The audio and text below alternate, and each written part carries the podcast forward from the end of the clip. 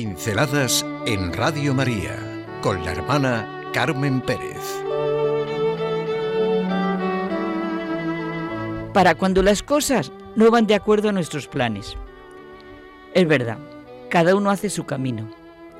Hemos nacido en una familia, en un lugar, en una situación espacio-temporal concreta que ninguno hemos elegido. Nosotros estamos en la historia y la historia está en nosotros. Sí, el Yo soy yo y mi circunstancia de Ortega y Gasset. Y aquí está el kit, saber y vivir y reconocer las circunstancias concretas de cada uno sintiéndose siempre hijo de Dios Padre. ¿Quién de nosotros, a fuerza de agobiarse, podrá añadir una hora de tiempo de su vida? Precisamente para cuando las cosas no van de acuerdo a nuestros planes y saber reconocer en todo que nada se escapa a la providencia divina, nada, pues esa es nuestra pincelada de hoy. Me hace mucho bien la experiencia que tantas personas tienen de que la casualidad no existe, es la causalidad divina. Y hay que ver después el revés de lo que nos ha hecho sufrir. Nos ha contrariado. Está en la misma línea esa convicción de que el azar, la suerte, las circunstancias, pues nada, que son el nombre humilde de la providencia divina.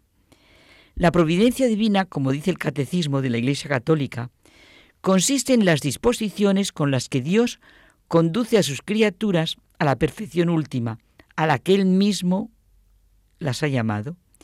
Dios otorga al hombre, respetando su libertad, que colabore con la providencia mediante todo lo que le ocurre en la vida.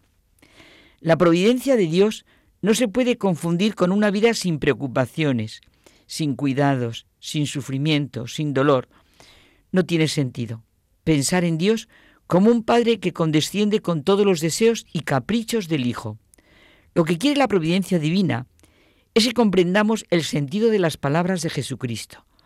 Buscad primero el reino de Dios y su justicia, y todo lo demás se os dará por añadidura. Cristo es un nuevo comienzo en el mundo y en la humanidad. Sus caminos no son los nuestros. Y aunque no lo veamos, los suyos son siempre mejores. Seguro, a lo mejor conocen una historia muy gráfica.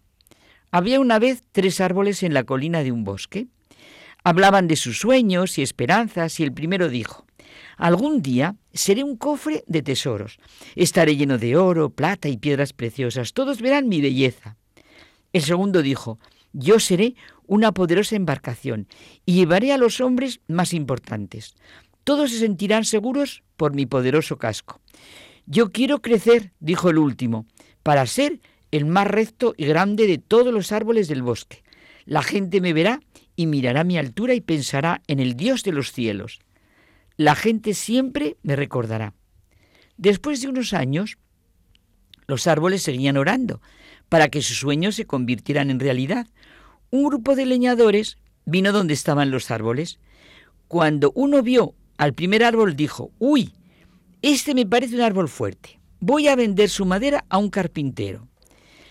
El árbol estaba muy feliz, el carpintero podría convertirlo en un cofre para tesoros. Otro leñador, al observar el segundo árbol, dijo, parece un árbol fuerte, creo que lo podré vender al, al carpintero del puerto. El segundo árbol se puso muy feliz. Veía sus deseos cumplidos de ser una poderosa embarcación. El último leñador se acercó al tercer árbol. Se asustó mucho. Si lo cortaban, su sueño nunca se volvería realidad. El leñador dijo, pues yo cortaré este mismo, no necesito nada especial. El primer árbol fue convertido por el carpintero en un cajón de comida para animales. Se sintió muy mal, pues eso no era por lo que había orado. El segundo árbol fue cortado y convertido en una pequeña balsa de pesca y fue puesto en un lago. Y vio como sus sueños de ser una gran embarcación, cargando reyes, había llegado a su final. El tercer árbol fue cortado en largas y pesadas tablas y dejado en la oscuridad de una bodega. Pasaron los años y los árboles ya no se acordaban de sus anhelos. Pobres.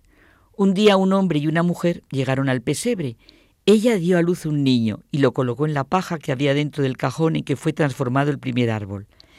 El hombre deseaba haber podido tener una cuna para su bebé, pero este cajón debería serlo. El árbol sintió la importancia del hecho y supo que había contenido el más grande tesoro de la historia. Tuvo conciencia de la riqueza de su destino.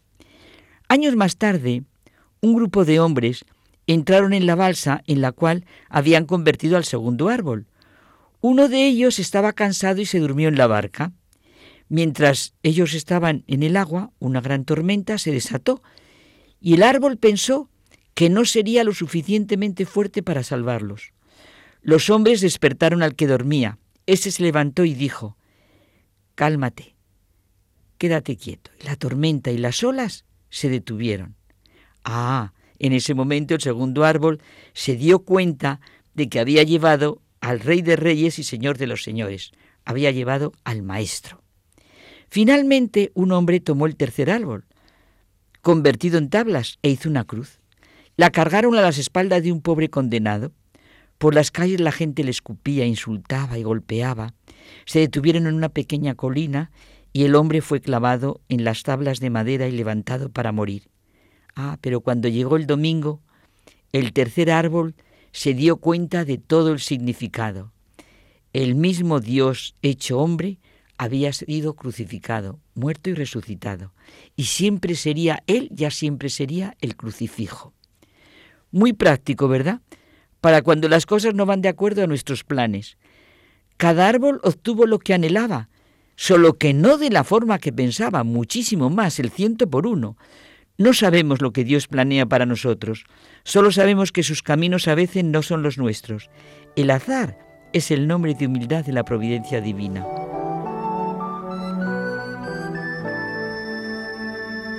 Pinceladas en Radio María con la hermana Carmen Pérez.